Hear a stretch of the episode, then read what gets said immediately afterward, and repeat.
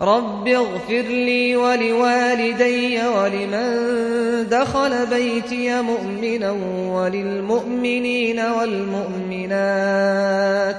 وللمؤمنين والمؤمنات ولا تزد الظالمين إلا تباراً